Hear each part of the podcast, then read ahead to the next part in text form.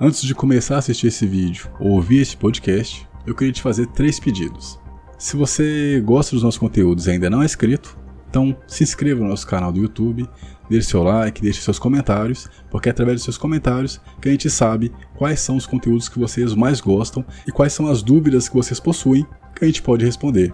Além disso, se você não segue a gente nas principais plataformas de podcast, segue a gente lá. O link vai estar na descrição desse vídeo. E além disso, eu queria também convidar você que tem interesse em ingressar no mercado de forense digital a conhecer os nossos treinamentos. O link vai estar na descrição e uh, teremos mais novidades que vamos aí trazer para vocês à medida que o tempo for passando e eles estiverem prontos para serem divulgados. Então siga-nos para você não perder nenhuma informação. Beleza? O podcast está excelente. O convidado tive o prazer de ter conhecido e ter batido um papo com ele, que é o Daniel Donda. Espero que vocês curtam. Assistam até o final, porque eu tenho certeza que vai estar imperdível. Grande abraço. Até o próximo vídeo.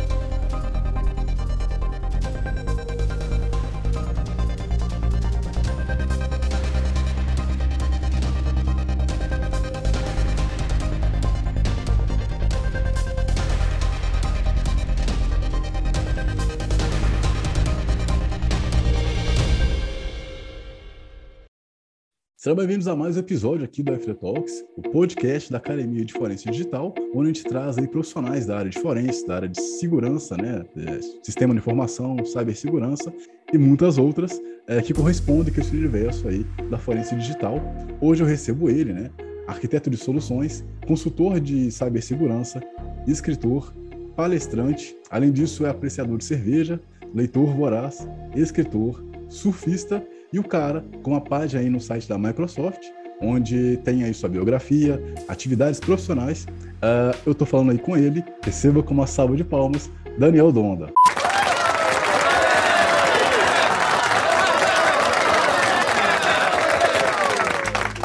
Daniel, seja muito bem-vindo aí ao, ao, podcast da Academia de Forense Digital, o FD Talks. Fico muito feliz aí, né, de estar recebendo uma pessoa aí com seu gabarito, com o seu nível de influência, com a sua competência aí, né, que a gente pode ver nos seus vídeos, a gente pode ver aí uh, no seu trabalho, né, inclusive no site da Microsoft, que tem, se não me engano, três páginas, se não me engano, tá aparecendo o livro do Harry Potter. então, fico muito feliz de receber, cara. E é isso aí, cara. Legal, obrigado, Wesley. Eu fico feliz de poder participar aqui. Teu projeto é muito importante, muito legal. E é uma honra para mim poder participar aqui legal. e compartilhar um pouco aí do, de tudo isso que você falou aí. Tem bastante coisa mesmo, mas é porque já faz muito tempo também aí. pois é, você está na internet há quanto tempo já, cara? Já vamos descobrir minha idade. E... Eu comecei mesmo em 96, caraca. 97, assim. Caraca, caraca. E quando você começou, é, é você começou por qual objetivo? Você se lembra, né, de quando você começou? Por que você queria fazer? O que, que você fazia? Se era o YouTube já? Ah, agora vai ser. Os caras chamam de velho, né? Não, então, eu, eu comecei é, nessa época, meu filho nasceu em 95. Ah, que legal. E eu precisei tomar um rumo, sabe? Uhum. Eu já estava com 18 para 19 anos, então. Caraca. Era novo, e naquela época, o que a gente tinha lá era curso de computador, ou montagem uhum. de computador. Então, foi uhum. onde eu olhei e falei assim, pô, eu acho que isso aí vai ser algo que vai poder, sei lá, nunca mais vai parar, né? Então, eu fui para essa uhum. área, comecei com hardware, e oh, depois eu fui indo para montando aí as pequenas redes e aí me inseri nesse mundo aí. Bacana. Aproveitando esse gancho aí, é, você começou com 18 anos, né, e tal, mas você começou... É, por aí. Você começou ainda trabalhando com informática já? Você trabalhou com alguma coisa antes? Como é que foi o seu começo de carreira profissional? Ah, não era nada profissional. Foi aí que foi profissional. Foi nessa época. Porque antes o que eu tinha era só um, trabalho mais assim aleatório. Eu já tinha feito de tudo que você pode imaginar, sabe? Desde ser office boy. Oh, legal. Algumas curiosidades aí também, tá? É, eu cheguei a, a, um dos primeiros empregos que eu tive verdadeiro assim, eu, eu, eu fui fazer incenso numa casa indiana. Caraca, que da hora! E, é, e aí eu comecei a mexer com essas coisas de, de, de essência tal, e, E aí eu vi que eu tinha aptidão para fazer as coisas com a mão, aí comecei a mexer que com bom. artesanato, acabou que eu fiquei meio meio doidão, assim, tipo meio hippie, fui vender é minha mano. arte, vender da arte. Foi mais ou menos isso. Que Só que aí depois, né, toda essa vida muito louca aí, fazendo pulseirinha, todas essas coisas, aí nasceu meu filho, aí já vi que, tipo, não dava para fazer assim. Apesar de eu estar naquele mundo é, mais tranquilo, né, você não, uhum. não vai prosperar muito com, com aquilo de trabalhar com, com arte, eu era um mediano lá, né? Não, uhum. não era lá os especialistas, fazer umas coisas muito boas. Mas eu já tinha minha banquinha, tinha tudo, fazia umas coisas tudo bonitinhas. Mas aí eu resolvi que eu precisava seguir um caminho mais, mais firme, né? Uma coisa assim mais segura. Não era tão segura, porque o que, que a gente uhum. tinha naquela época? Uma, muita gente começou muito antes de mim, tá? Uhum. Então eu cheguei atrasado, eu cheguei, eu não tinha faculdade. Terminei o meu estudo também mais tarde, né? E, e aí foi onde, por isso que eu falo bastante de certificação. Uhum. Né? Eu acho que porque a certificação era o meu caminho mais rápido para uhum. estar tá no mercado, né? Sim, sim. Naquela época a certificação valia muito mais que uma faculdade. É 98, mesmo? 99. Que bacana. E aí, aí sim, aí que eu comecei mesmo a trilhar o caminho em tecnologia, né? Principalmente uhum. tecnologia Microsoft, que foi a certificação na época. E aí que eu me inseri em rede e segurança nesse período aí, nesse período. Antes do, do bug do milênio, a maioria dos inscritos aí, acho que não vão nem... Não, não só. Não, acho que não... Não, não, se que, uh, não, eu acho que... Quer ver, para ter... O bug do milênio foi de 99 para 2000, não foi? Foi, foi. Era passagem de 99 para 2000, eu trabalhava numa empresa ah, que tinha um software e aquele software tinha o risco de parar por conta do, do é. bug do milênio, mas ninguém sabia o comportamento que seria. Por causa dos dígitos, né? Para quem não, não, sabe aí, uhum. pesquisar depois, o bug do milênio era essa virada, né? Porque ia virar o quê? 00. Aí era o quê? Ah, 1900 verdade. ou era 2000? Uhum. Então o povo ficou doido, né, Entendi. né? Isso aí, o que, que vai acontecer? Então, falaram que ia ter desastres e tal, não teve nada. Teve não? Teve nada, pouca coisa, poucos incidentes. Não teve muita coisa acontecendo assim do tipo. Talvez tenha tido uma repercussão, talvez não tenha chegado até mim. Lá, pelo menos é, no é... que eu trabalhava, tudo uhum, foi de boa. Entendi.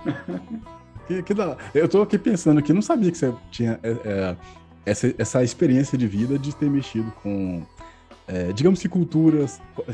É, é, corrija para você estiver errado culturas indígenas, não sei se estou pronunciando errado, é, eu falo na questão do incenso, né? Pouco tinha também, mas era um artesanato hippie mesmo, ah, assim, sabe? Era aquela coisa de uma pulseirinha, um colar, eu fazia um porta-incenso, eu fiquei inserido nesse meio da, da, do que tinha os incensos, então era, era uma cultura indiana, ah, né? Então tinha as religiões uhum. indianas na época.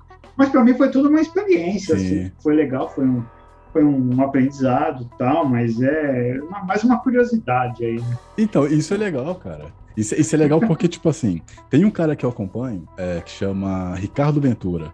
Ele é do canal, se não me engano, não minta pra mim. Não sei se você conhece. Ricardo Ventura? Não é? Não, não conhece, não, né? É o nome, talvez eu conheça, mas eu não me lembro, assim. Ele fala de? É do canal. Então, é do canal Não Minta Pra Mim. Aí ele, digamos que é concorrente do Vitor Metaforando, sabe? Então ele ah, faz linguagem silenciosa e tal. Tô ligado. Sacou? E aí, tipo assim, ele uma vez, ele, ele, ele, tem um livro que chama, se eu não me engano, o livro é assim, é Espero que você morra. E aí ele tava falando, fazendo propaganda desse vídeo, desse livro, né? E, e ficou uma frase é, muito impactante para mim, que é assim, espero que você morra.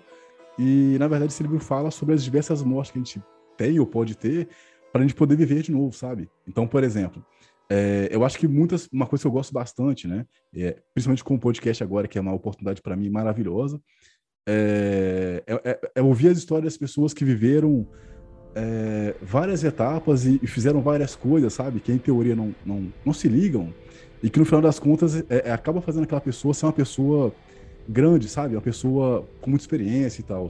Então eu, eu, eu particularmente, eu, eu quero ter esse, esse, tipo de experiência, né? De fazer o que eu quiser, em teoria, né? Porque a gente não pode fazer tudo. Mas eu quero ter essa, essa, oportunidade de fazer o que eu quiser, mesmo que eu pague um preço alto às vezes, sabe? De, por exemplo, eu meio que larguei uma carreira de 10 anos, é, não larguei exatamente, né? Para começar nesse mundo de edição, de, sabe? De, é, é, é de produção de conteúdo para internet. E, cara, foi uma das melhores escolhas que eu fiz, assim, na minha vida. E, e, e toda vez que eu vejo alguém que, sabe, no passado teve uma trajetória diferente do que é hoje, assim, eu fico muito feliz e, e fico curioso para saber como é que foi a, a, a experiência, como é, que, como é que a pessoa enxergava naquele momento o que ela viveu, como é que ela enxerga hoje, se ela se ela fica feliz com, sabe, com o que ela viveu, Sim. mesmo que tenha sido no passado e tal. Isso eu acho incrível, assim, sabe? Então, você ter, ter tido esse tipo de experiência, por exemplo, é algo que eu acho valioso, assim, sabe? Porque, cara, é, no final das contas, o, o que nos resta é viver, né, cara? Até que a gente, sei lá, tenha provas de que existe, sei lá, outra vida, qualquer coisa do tipo, é, a gente só tem essa aqui, que é a certeza que a gente tem, e, né? e é algo que a gente tem que abraçar, né, cara? Como se fosse único, entendeu? Algumas então, escolhas, é legal, tá? né? Legal. Algumas escolhas. Sim, sim. Eu tive algumas escolhas difíceis também, assim, porque o caminho para eu ir para TI, que começou mexendo com, com, com, com a parte de hardware, uh, foi, foi, foi um chute no escuro, assim, né? Porque eu não tinha uhum. uma expectativa, eu era muito novo também, com uma, um filho, né? Agora para sustentar é. tal, então era muito mais complicado. Mas eu tive outras decisões que também mudaram a minha vida e que foram foi bem difícil. Então essa essa empresa que eu trabalhei na era lá do bug do milênio, é, era uma empresa legal, cara, tinha um bom salário e eu já estava inserido uhum. algumas coisas de, de hacking e tal na época, uhum. é, que era bem legal, né? Era bem raiz mesmo. E aí eu fiz, que eu falei da certificação, porque eu não tinha faculdade, então eu precisei uhum. fazer uma certificação. Sim, se destacar, né? Paguei um curso, não podia pagar o curso completo, era em módulo, eu paguei um módulo. Viajei durante a aula lá, né, que era coisa nova para mim, mas consegui, comprei um livro Caraca. e fui fazer a certificação. Beleza? Uhum. Estudei pra caramba, fiz a prova, não passei. Uma questão eu não passei. Era a prova do Windows NT.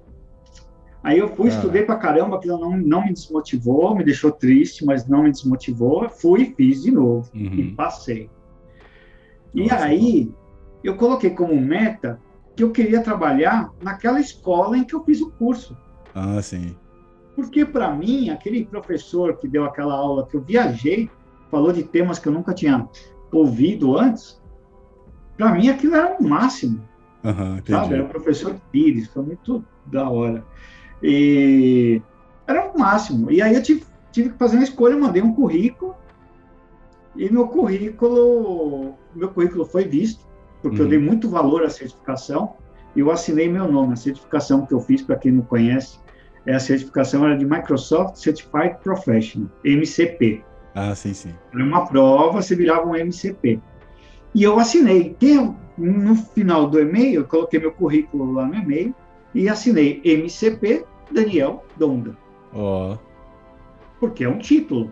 Uhum. E eu falei, eu não tenho faculdade, não tenho nada, uhum. mas eu tenho um título. Eu sou um profissional certificado pela Microsoft. Mandei. O cara gostou tanto dessa estratégia que me convidou para trabalhar. Caraca, que da hora. Só que tinha uma treta, Wesley. Eita.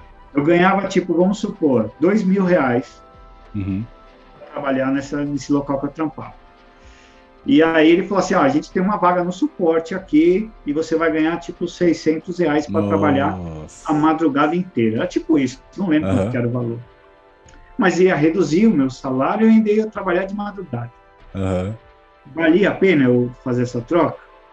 É, é tenso, né? é tenso, mas olha, o que, que, eu, que, que eu pensei? Foi pular uma escola de informática. É. Aqui é uma empresa que eu trabalho com informática. Lá eu vou ter acesso a computadores, a livros, a professores. Ah, verdade. E uma das vantagens que eles me deram é, você pode fazer as provas de certificação. Ó. Oh.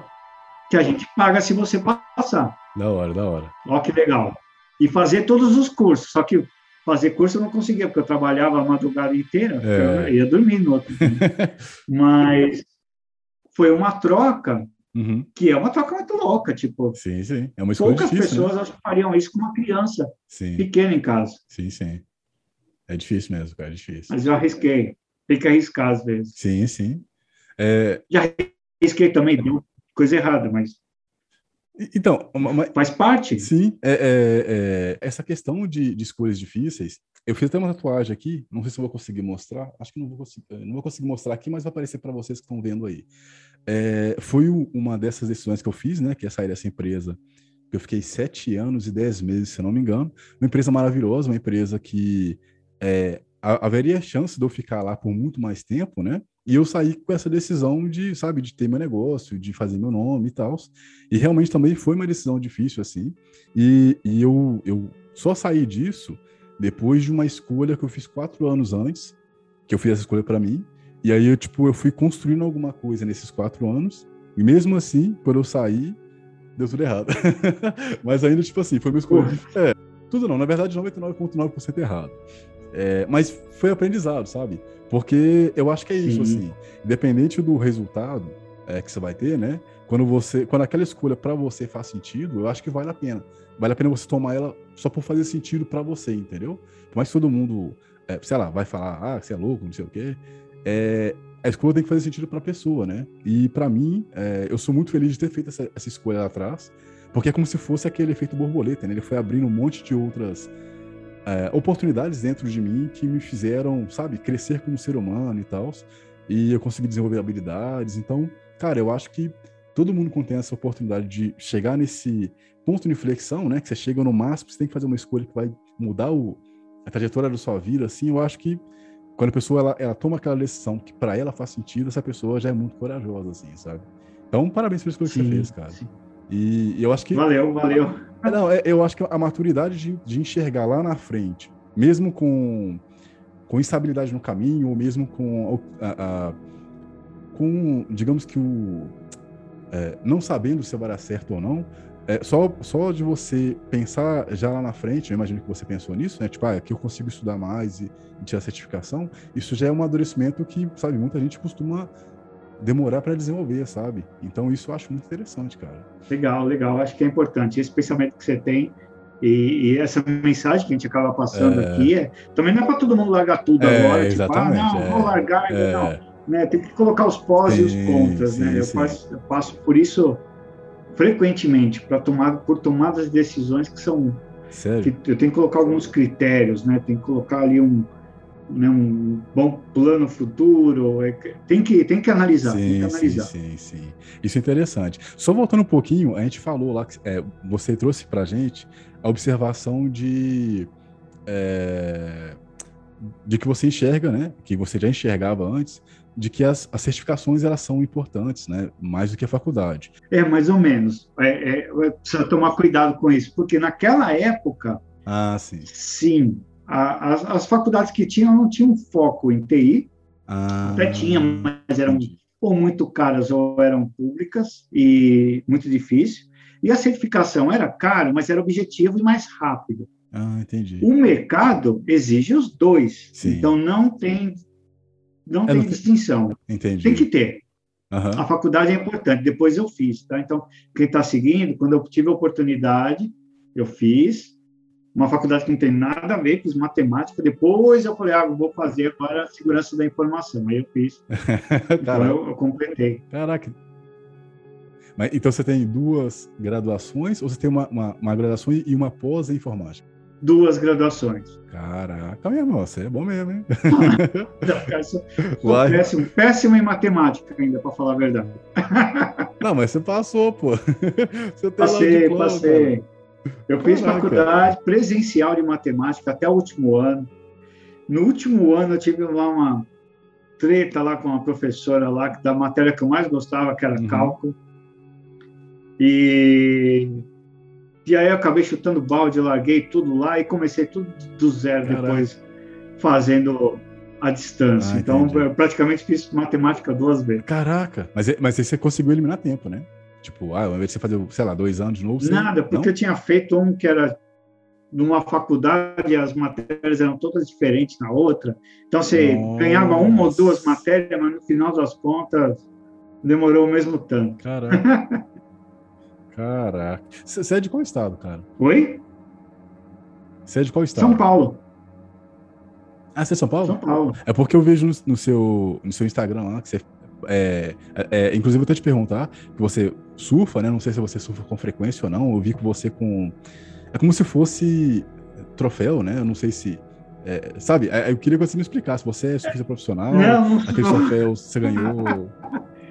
Não, eu gosto muito de surfar. Eu moro em Santos, né? Ah. Santos é a cidade de São Paulo no litoral. E, eu vim para cá até até uma das decisões foi por causa do surf mesmo, que eu gosto muito de surfar já há muito tempo. E quando eu fiquei tiozão. Não, mas você é tiozão, não, pô. Quando eu fiquei tiozão. É não, você é não, eu resolvi comprar uma prancha, uma prancha longa, um longboard, uma prancha maior, e me dedicar um pouco mais. E aí eu, pô, eu fiz uns. Participei de uns workshops, participei já de de alguns pequenos campeonatinhos, mas, cara, é tudo amador, é mais para me divertir. Caraca né? E quem me deram ser profissional disso aí. Não, mas, é, é, mas aí como é que nasceu esse amor com o surf? Assim, você começou com qual idade? Como é que você descobriu isso? Como é que foi? Putz, eu gostava desde quando era mais novo, da época da revista Fluir, né? Que a gente ficava vendo lá em São Paulo, longe da praia, que eu vinha para a praia uma vez por ano. Uhum. Então eu gostava, uhum. eu tinha a conseguir comprar uma prancha, mas você vem uma vez por ano, é igual TI é igual tecnologia. Eu sempre associo. Uhum. É o surf e tecnologia, mesma coisa. Primeiro a gente tem que é, praticar para poder ficar bom, uhum. né? Ter acesso às coisas para poder ficar ficar bem. Investir em equipamento para ficar bom no negócio uhum. e as coisas irem, sim, irem, sim, sim. irem adiante. Então, eu nunca fazia. Eu gostava, mas eu não tinha um bom equipamento, eu nunca vinha praticar, então era horrível. E depois de mais velho que eu consegui realmente poder fazer isso com mais frequência. E aí foi. Eu gostava já há muito tempo. Mas eu não conhecia essa vertente aí do, do, do surf clássico, né? Que o que eu gosto é esse surf mais clássico, mais californiano, né? Dos anos 60, oh. 70. 70 já é diferente, mas dos anos 60. Então, um tipo de surf mais, mais tiozão, mais tranquilo, ah, não é igual Medina. É, é, porque eu não acompanho, então você me desculpa a minha, a minha ignorância. Mas é, esse, esse surf clássico é o quê? Aqueles que não, que não pegam onda. Como é, como é que é a diferença é Que a onda é um pouco menor, não precisa ser uma onda gigante, né? Ah, tem aquela entendi. radicalidade. Então você pega uma onda mais tranquila. Ah, é mais para divertir, para curtir. É. É isso aí que ah, é, mais legal. As pranchas são enormes. Ah, sim, entendi. Entendi. Então a do Medina provavelmente é menor que a sua. Pô, bem menor, bem menor. Ah, que da hora. A minha tem, vamos falar em metros, ela tem quase 3 metros. Caraca. A do Medina deve ter um metro e meio. Caraca. Deve ter metade, um pouco mais. Cara, você já teve alguma situação tensa é, quando você estava surfando? Sei lá, ah, apareceu algum bicho? Já. Já, nossa, já passei por várias. Tipo, é, já entrei no mar que estava muito grande e para entrar, às vezes é difícil, mas tem vezes que você consegue chegar uhum. no pico que a gente fala, né? uhum. né? Tipo, é, mais fácil. Então, aquele dia, teve um dia que eu cheguei lá no pico mais fácil e, e o, o, mar estava grande, significa que as ondas estavam grandes. Ah. E aí começou a vir aquela, aquela série de ondas lá longe. E o negócio vai crescendo e você fala, pô, se ela cair em cima de mim aqui, quebrar em cima de mim, eu vou morrer. Né? E aí aquele desespero para você remar lá para o fundo. Caraca. Tá, a onda não te pegar, só quanto mais você rema, mais fundo tá, mais uhum. tenso fica. E, e o que ficou mais tenso é que não tinha ninguém conhecido do meu lado. Caraca. Né? só quando eu vi alguém conhecido que gritou, oh, oh, não dá, tal, aí eu já fiquei mais aliviado. Aí a, aliviou um pouquinho, mas também peguei uma onda só e fui embora, sabe? E foi embora. Tenso, tenso, tenso. Por isso é, que eu é, gosto do, é, do mais tranquilinho, ondinha pequena, uma coisa mais, uhum. mais light. De bicho, cara, não. Entendi. De bicho, não. Aqui tem bastante não. vida marinha, apesar de todo mundo falar que Santos é meio poluído. É, uhum. E é, né? Tem muita sujeira na praia e tal. Mas Nossa. a vida marinha aqui ela é bem rica. Então, o tempo todo tem uma, uma tartaruga, pula peixe, pula não sei o quê. Às vezes passa Sério? alguma coisa assim mais próxima, assim, assusta, mas acho que não tem é um tubarão mesmo. E tipo assim, na velocidade que você tá surfando, você vê um peixe e bater na sua perna, você pode, dependendo do, sei lá, da velocidade que você está descendo, assim, você pode escorregar e cair ou, ou, não tem esse perigo, assim? Depende do tamanho do peixe, do tamanho da onda. Ah, Porque às vezes você pega umas ondas que você vai pegar uma velocidade, uma Caraca. velocidade boa mesmo. E aí depende do tamanho do peixe. O maior perigo que tem não é um peixe acho que pular, talvez um golfinho, alguma coisa pular assim, ia ser muito legal até. mas mas o, o, maior perigo é você estar tá descendo uma onda assim, numa velocidade legal e tem um toco lá boiando, um pedaço de madeira, que barco, alguma coisa. Puta, aquilo destrói a tua prancha, destrói tudo. e é perigoso, né? Eu, não, eu não, não, não, imaginava que poderia ter esse, é, é, essas coisas que poderiam abacalhar, cara. Caraca. É, mas é, é, raro, não é tanto não. É mais fácil ter um, um outro surfista na tua frente e você atropelar ele do que tentou. Caraca, caraca. Cara, é, para quem, pra quem ainda não te conhece, né, é, inclusive o seu canal e o seu Instagram vão estar na descrição aqui. É, hoje você é um cara muito reconhecido e tal, mas uh, como é que foi para você quando você começou, digamos que a ser reconhecido no YouTube, uh, a, a, participar de grandes eventos, né? Eu vi que você foi no, no YouTube não sei se vou pronunciar correto agora, é, é YouTube Space, que tem aí em São Paulo. Foi no YouTube Space, isso. Como é que foi lidar com isso? Como é que, é, como é que é, as pessoas te tratam quando te vê pessoalmente? Né? Se bem que a gente está em pandemia ainda, mas como é que é lidar com isso, assim, digamos que a fama, assim? Como é que é? É, não, puta, cara, é top demais, assim, porque é estranho até, sabe? Tipo, às vezes você tá num lugar, aí o cara, pô, você é o Daniel Donda, do canal, tal, e, oh, puta, isso é muito legal, sabe? Esse reconhecimento é. É da hora. Teve um aqui na frente do prédio, o cara veio olhando, veio olhando, eu falei, puta, eu devo estar devendo pra esse cara alguma coisa. Aí, tipo, oh, você é o Daniel Donda do canal? Pô, que da hora. Então, tipo, é muito legal. Pô, isso é da hora. Eu comecei devagar, é 100% orgânico, né? É, uhum. Eu comecei fazendo um blog para compartilhar o meu estudo, então eu estou estudando desde aquela época uhum. que eu estava me preparando depois fui me preparar para o Windows 2000, né? Falei, vou estudar para o Windows 2000. Então, o que, que eu vou fazer? Eu vou escrever.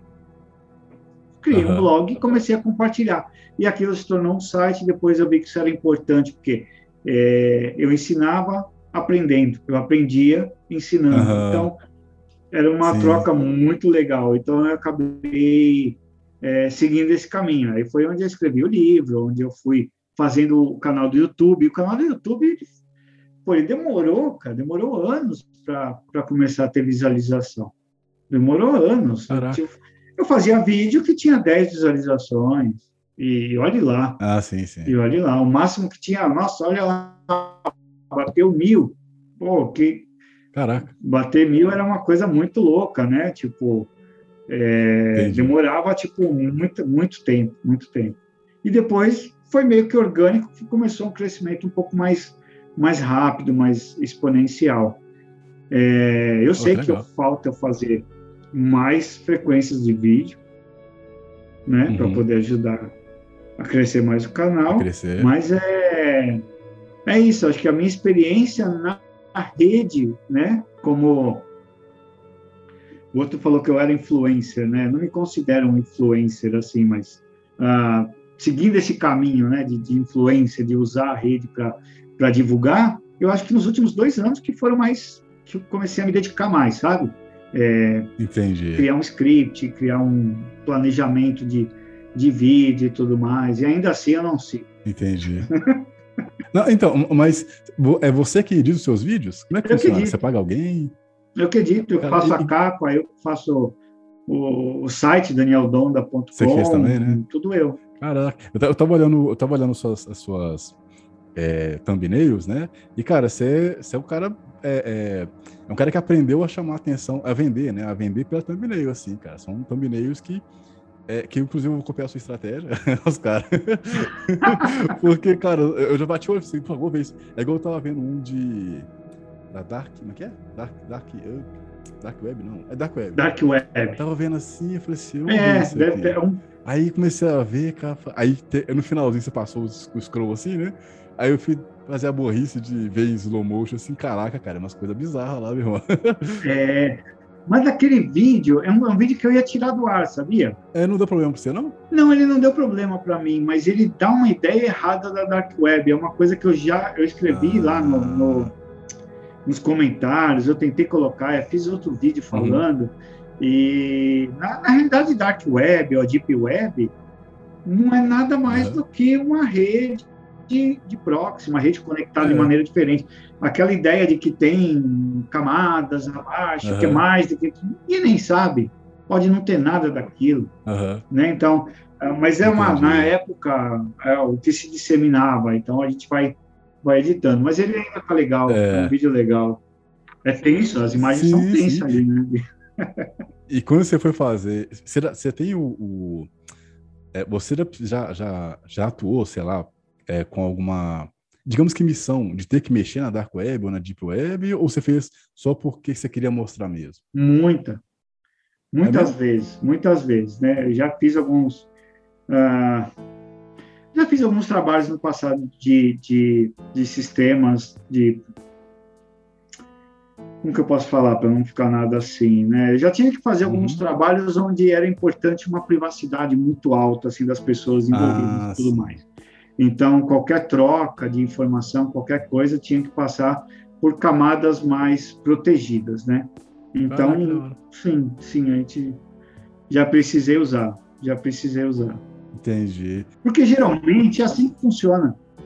Ah, entendi. A Dark Web, a Deep Web. É tipo, eu e você temos um canal de comunicação, ou uhum. temos um grupo que a gente quer compartilhar algo fora de uma, de uma rede uhum. que expõe muito a privacidade, e a é. gente quer ter mais privacidade, trocar qualquer tipo de, de informação, a gente vai encontrar. Por isso que tem muita coisa podre lá, né? Mas, mas por exemplo, quando você cria alguma coisa assim para compartilhar, digamos que dados é, privados e tal, é, a atualização que você tem que fazer, digamos, vamos supor, é, é você criou um sisteminha é, que você vai compartilhar documentos da empresa que você trabalha, né? E aí você não quer que, sei lá, estou supondo aqui, tá? Você, você, não quer que o Google, sei lá, intercepte algum, alguma informação. Quando você vai usar a, a, a, a Dark Web, sei lá, o nível de atualização que você tem que fazer para esse seu sistema que usa a Deep Web ou Dark Web, ele tem que ser maior do que se fosse usando o meio atual? Como é que funciona a segurança nesse sentido, quando você cria uma coisa? Do sistema, a mesma coisa. É a mesma coisa. Você tem que ter um, ah, você tem que ter um sistema operacional que evite o rastro, né? Olha a gente uhum. falando sobre mas o canal é de forense, né? É. A gente tem que realmente né, é, pensar na rastreabilidade de toda aquilo. Então, é, um sistema operacional Windows, ele mantém uma rastreabilidade muito grande, né, daquilo que você faz. É, é, então, assim, o sistema operacional tem que ser né, bem planejado para isso. O browser tem que ser bem planejado para isso. Uh, até recursos básicos como tipo resolução tal tem que se pensa nisso porque é uma resolução diferente armazena informações diferente na restabilidade do, do, do browser, né? Uhum. É, quando for usar um browser, você pode usar um app, você pode usar um script, tá? Então, nada mais é do que um canal de proxy. Então, se você não conhece aquele caminho para você chegar, né? É, você nunca vai chegar, você nunca vai detectar porque ele não está indexado. Entendi. Então, nada mais é do que uma rede, uma rede parte, né? que não tem uma indexação e que passa por caminhos que não mantém essa rastreabilidade. Tá? Entendi. Não significa que é 100% garantido. Entendi. Tá? Então, os autores maliciosos tomem cuidado. é, como é que foi, cara? É, ir, ir, no YouTube Space, assim. É, você foi, você, você, teve um convite à parte? Como é que foi essa experiência, cara? Não, então, foi legal. Foi uma época que eu alcancei, não me recordo agora quantos inscritos eu tive lá no canal, para fazer uma inscrição e fui convidado aí. Uhum. Aí eu podia ir lá no YouTube Spaces e gravar lá, usar os uhum. recursos que tem. E eu falei assim, pô, eu vou lá, foi muito legal. Uh, isso aí é um, foi um convite porque eu fiz parte de um clube de canais do YouTube, que na época lá estava crescendo, eu acho que depois eles abriram, acho que para mais pessoas. Então, acho que dependendo da quantidade de canais, de canais de inscritos, você já está habilitado, você pode se inscrever e ir. Uhum. Então, isso é bem legal, acho que vale a pena conhecer. Uh, e, pô, é top, né? É igual conhecer. Eu tive o prazer, né, ao longo dessa, da minha carreira, de conhecer, por exemplo, uh, o YouTube, aí depois teve o YouTube Spaces, então eu conheci a Microsoft por dentro, Caraca. conheci o Google por dentro, fui no Facebook lá no Caraca. Vale do Silício, então, esses tipos de, de, de rolê assim que, cara, é indescritível. Para quem é nerd, uhum. para quem tá com tecnologia, isso é. Pois é, não, e você é nerdão, né, cara? Você curte o, é o Star Wars, né? Que eu, eu, vi algumas fotos suas lá. Você bebe cerveja pra cacete também, que dá até vontade de beber, cara. Aqueles copão assim, caraca, cara. Que, que, que sede que deu aqui, viu, cara? O cara nem convida, pô. Então, é, não, eu curto, assim, a minha, a minha esposa tinha uma loja de, de, de produtos nerd, então a gente ia para eventos de, em São Paulo, que tinha lá, que chama Anime Friends, oh, e, pô, a gente vendia tudo, tinha uma lojinha paralela, tinha as camisetas lá, as coisas, tudo Star Wars, Star Trek, tudo isso. Depois virou uma, falando nisso aí, virou meio que, que uma modona aí, né, então ah, aí já entendi. acabou caindo um pouco, a gente acabou tipo deixando de lado porque era muito trabalhoso cuidar de tudo e ainda imagino. Mas a gente montou uma lojinha acho que vai fazer o quê? Uns seis anos sete anos. Mas a loja está lá? Tá, tá, tá, não não ela morreu já.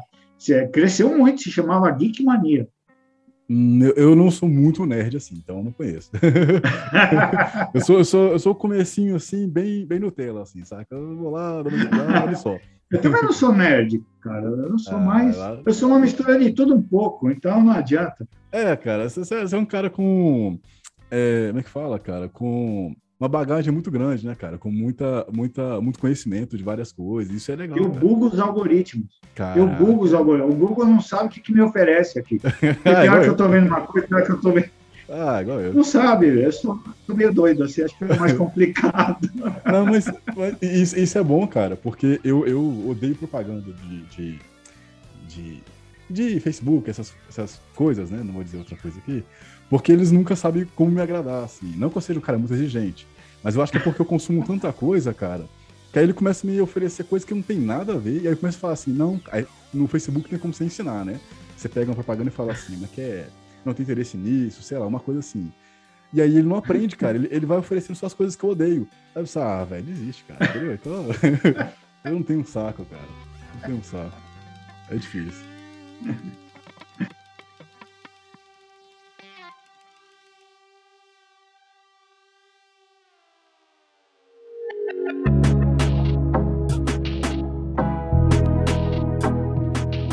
Cara, eu vi que você é muito ativo é, além do Instagram, você é muito ativo no Twitter. E eu, particularmente, eu não. é isso que eu quero chegar. Eu não sou muito fã do Twitter. Primeiro que eu, eu não. Eu não tive muita paciência de aprender, né? Parece que você, lá é mais por ódio, sei lá. É, é, você já teve problema com pessoas lá, cara? Porque você é um cara de boa, né? É. Lá, como é que é? Como é que, como é, que é a diferença para você de ser um, um influencer aos caras no YouTube, no Instagram e no Twitter, assim? Quais são as diferenças da sua experiência? É, não, o Twitter, o Twitter é campo de batalha, lá é guerra, né? Lá é movida a ódio mesmo, é a cracolândia das redes sociais, que nem o pessoal fala. É verdade. Caraca. E Caraca. cara, eu assim, eu tento, eu tento não como você viu, né? Eu comecei numa, numa situação muito louca, então eu vivenciei uhum. muita coisa, né? Então, na parte política eu também vivenciei todos uhum. os lados, né? Então, eu era aquele fervoroso de esquerda, ah, com defens de defender muita coisa. É, uhum. De ir mesmo, de participar, sabe? De fazer as coisas. E depois, principalmente trabalhando com tecnologia, eu fui descobrindo algumas coisas aí que não me agradaram. Eita. Aí eu tenho o meu lado, tenho minha posição, mas eu tento não implicar, sabe? Uhum. Muito raramente, às vezes eu dou um like, alguma coisa aqui, uma coisa ali, mas eu acho assim que cada um tem que ter a sua. Não sou o cara é. que, tipo, quero colocar uma regra, não, isso é sim, certo, sim, isso é sim. é errado, tal. Uhum. Mas eu gosto de colocar um ponto de vista, né? De algumas coisas que, uhum. que eu vejo que é, que é certo. Tem coisa certa, tem coisa errada às vezes tem coisa errada que, tipo, eu não estou do lado para falar que está errado, porque é, já tem uma carga muito grande de pessoas falando sobre o tema, então eu acho que às vezes fica desnecessário. Então, é isso. Eu, eu tento evitar o máximo. Uhum. às vezes sem querer, ou outro eu dou uma cutucada em um ou outro, né, que fica lá colocando algumas regras, porque Eita.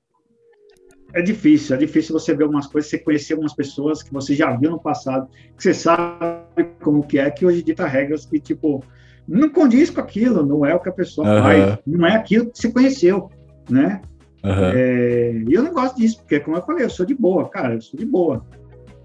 Uhum. gosto de todo mundo, brinco com todo mundo, tenho o meu jeito e pô, às vezes eu não gosto de ver alguma coisa, algumas ações que tipo faz para desmerecer alguém ou para ser entendi, ruim com alguém. Entendi. Acho que a gente tem que ser aberto com todo mundo. E lógico, respeitar a individualidade. Eu acho sim, sim, cada sim. um tem o, é o, dono do seu próprio caminho, é o dono do seu pensamento, uhum. o dono da sua decisão, né? Desde que não afete uhum. o outro, tem que ser isso. Sim, sim. Aí rola umas tretinhas de vez em quando, mas nem tanto, vai, eu sou de boa até. É, eu, eu não sei, igual eu te falei, eu não, eu não sou muito cara do Twitter. Assim. na, verdade, na verdade, eu não sou muito fã de rede social é, pessoal. Agora eu tô começando ali, posto uma fotinha aqui, mesmo assim é muito parado. É, e porque eu, eu, eu acho que a gente acaba deixando muita informação, né, passar ali, às vezes, que pode ser usada contra a gente. É, você já, já teve esses malefícios da rede social? Tipo, sei lá, é, você se você até onde você consegue se preservar como pessoa, como profissional e tal, e até onde isso já te fez mal mentalmente. Você é um cara que percebe que fica tempo demais nas redes sociais, ou você tem tempo para tipo, ó, vou ficar, sei lá, X horas por dia nesse, nesse, nesse tipo de rede social? Como é, sabe, como é que você se avalia é, esse tipo de uso? Não, eu não fico assim muito tempo. Até fico, assim, parece que eu fico, mas é, por exemplo, às vezes em intervalo de uma reunião, alguma coisa, um café, essas coisas eu entro, dou uma olhada, porque é muito uhum. rápido, é muito dinâmico. Eu não consigo, por exemplo, mais tempo do Instagram. O Instagram é. já exige um tratamento, uma foto, alguma coisa. E nem sempre você vai expor aquilo. Às vezes você expor um, um pensamento, ver uma notícia, aquilo roda muito uhum. rápido lá no Twitter. E, pô, às vezes eu estou em certas reuniões que eu tenho só que tá, às vezes não estou nem, nem digo reunião, né? Estou participando de alguma coisa que, pô, estou esperando o meu momento, daqui a meia hora só que eu vou entrar, é, um olho uhum. em cada coisa. Mas assim, não, eu já, eu já, já perdi tempo, né? Já antes eu. Hoje, por exemplo, faz meses que eu não entro no Facebook, oh. eu nem sei como tá o Facebook. Ah, tá morto. Se alguém colocou alguma coisa, então não entro. Twitter eu entro bastante, principalmente na parte da manhã, antes de, de, começar as coisas, tomo um cafezinho, dou uma olhada. E mais ativo, né? Compartilha muita coisa do que eu faço lá também e de algumas notícias, porque eu, eu sigo muita gente importante ah, lá entendi. também. E tiro muita informação dali também, né? Fora as tretas, tem coisa boa também. Tem coisa boa também. mas, mas, tipo assim, na questão da ansiedade, eu entrevistei na última na penúltima entrevista, é, se bem que não era exatamente quanto a quanto à rede social, era sobre excesso de trabalho. O Tauan é, ele já teve burnout, né? Por trabalhar demais e tal. Você já teve alguma coisa é, relacionada a isso, assim, Sim, cara? Tipo, que você já. poderia falar, logicamente? Já, já. Pô, agora, é, eu sempre trabalhei remoto, sempre foi ah, trabalho sim. remoto, muito antes de começar todo mundo a trabalhar no modo remoto. Só que aí o que aconteceu? A galera perdeu a noção depois que todo mundo foi remoto. Todo mundo acha que tem que estar 24 horas conectado, é. trabalhando, né? Mas eu sou um cara que aprendi é, não cheguei a ter um burnout, mas eu, eu, eu cheguei a ficar mal, principalmente antes de, dessa última prova que eu fiz, porque eu tinha o peso do estudo, mais o peso do trabalho, é. mais as coisas que acontecem. Então, a gente tem às vezes que falar muito não, né? E às vezes é difícil é. as pessoas entenderem que você tá falando não, porque tipo, o meu chefe vai ligar ao meio-dia, a hora que eu tô Sim. almoçando. Eu falo, não, pô, eu tô almoçando. Ou vou falar, é, não, é meu chefe, eu tenho que atender. Então, é e aí, como que, que a gente age, né? Eu já estou há mais tempo, eu tenho mais liberdade, assim, até mesmo porque trabalho eu vejo de um jeito diferente. Eu vejo que trabalho é, é uma troca do meu tempo, uhum, né? E ele me paga sim. pelo meu tempo para poder fazer aquilo. Não é tipo a minha vida, Isso. o meu trabalho. Isso, isso é muito Verdade. ruim, sabe? Tipo, quem teve... Todo mundo que teve isso, que teve essa minha vida, meu trabalho, de almoçar na frente do computador para fazer reunião, todo mundo que eu conheci teve problema, nunca durou e não evoluiu. É, isso é, isso é complicado mesmo. É. Isso é complicado mesmo. É, eu vou, eu vou, a gente vai trazer aqui, né, uma, psicanalista para a gente falar sobre a ansiedade, né, sobre os problemas que a ansiedade causa, porque é, parece que é uma tendência, né, cara, de principalmente agora com essa questão de pandemia, de trabalho remoto, disso começar a ficar muito comum e as pessoas é, se, se descuidarem, né, cara? Ter esse abuso de, às vezes, a autocobrança, às vezes a cobrança externa, sabe? Isso é realmente algo que preocupa bastante, assim. Então, geralmente, eu, eu entro nesse assunto assim para as pessoas que às vezes não viram os vídeos anteriores, por exemplo, se atentarem, sabe? Porque é realmente importante você é, se amar, você, logicamente, você não vai gritar com o seu chefe, mas você, se impor, você impor limites também, Sim, né? Porque senão, que... se você não impor limites, todo mundo chega e rasgar É, então, tem, tem que impor, é, e hoje, assim, o pessoal é, cobra bastante, né? Que você tenha lá sua presença na uhum. internet, que você responda, tudo é para onde, tudo é para onde, não é uhum. assim, né? Não é para ser assim, é. então não tem eficiência nisso. Eu sou muito a favor da eficiência. Uhum. Eu acho, tipo, é, você vai fazer um vídeo. Cara, tome o tempo que for, você tem que fazer um vídeo. Faça o vídeo do jeito Isso. que você achar que tem que ser. Como que vai ser? Você tem que entregar aquilo que você prometeu, não tipo um microgerenciamento, um controle de horas, porque uhum. isso é coisa do passado, né? Acho que é coisa do passado já. Então eu não vejo as pessoas. Se o cara trabalha 18 horas por dia, 12 horas por dia, eu já penso que ele é um cara que não está antenado no que acontece lá fora. O cara está trabalhando, ele não está estudando, Entendi. ele não está aprendendo, ele não está lendo, ele não tem uma boa saúde mental. Então, eu penso assim, né? Tipo, é, eu vejo quando a pessoa fala, nossa, uhum. eu trabalho 16 horas por dia. Falo, nossa, que coitado, né? Tem gente que trabalha seis horas né, por dia, faz muito mais e, e aprende, e lê. E eu acho que isso é importante, sabe? Uhum. É importante ter um. Entendi. É, ter essa saída, sabe? Ler um pouco de tudo. Ah, você gosta de política? Pô, estuda política. Estuda história, vai ver Entendi. alguma coisa assim diferente também, né? Eu surfo, eu gosto de, de, de acampar, eu gosto de outros temas que dá muita treta aí também. Então, deixa para lá, mas é, é, vou para academia, então assim a saúde mental, a saúde física, tudo isso é importante uhum, para manter sim. o bom profissional. A galera está esquecendo isso, viu? Sim, Tem sim. muita gente mal. Pois é, é, essa questão que você falou aí do, do da saúde, da, da, de academia e tal, eu estava vendo uma vez o uh, Renato Cariani. É um cara que eu gosto bastante de ouvir, né, cara? É um cara, nossa, o cara começa a falar, se, for com a atenção dele assim, vai aprendendo, cara. Mais, ele, mais, falou, mais, mais, é... mais. é, exatamente. ele fala assim. Tem uma vez que ele tava falando, se eu não me engano, ou no Podpah ou no, no Flow, é sobre. Eu vou deturpar um pouquinho, porque tem muito tempo que eu ouvi, e, e aí não vou lembrar certinho como ele falou. Mas é como se fosse o, o homem de sucesso, né? Como que seria o homem de sucesso. E aí, é, é, logicamente, eu tô falando o que, eu, que eu achei legal, né? Então não significa que é regra. Mas o que ele falou que eu gostei foi assim: homem de sucesso para ele é, é o cara que consegue é, conciliar o tempo, né? Digamos que pessoal. Então, tipo assim, ah, o cara consegue é, é, viver, né? O cara consegue ler, dormir bem, sabe? O cara que tem a saúde, digamos assim, ele, ele tem tempo para cuidar da saúde. Então, o cara consegue malhar, o cara consegue, sabe, meditar, sei lá. E o cara consegue ter um tempo para questão de relacionamento, seja com esposa, filho, ou com mãe, pai, sabe? É como se fossem os três pilares que se esse cara conseguir, digamos que, é, gerenciar esse tempo para harmonizar esses três pilares, esse é o cara de sucesso. E aí, depois que eu ouvi, eu fiquei pensando, cara, eu quero ser esse cara. Porque é, eu hoje eu tô, eu tô mais trabalhando do que tudo. eu tô trabalhando para tentar conseguir ter mais tempo com minha família e ter mais tempo com meus amigos.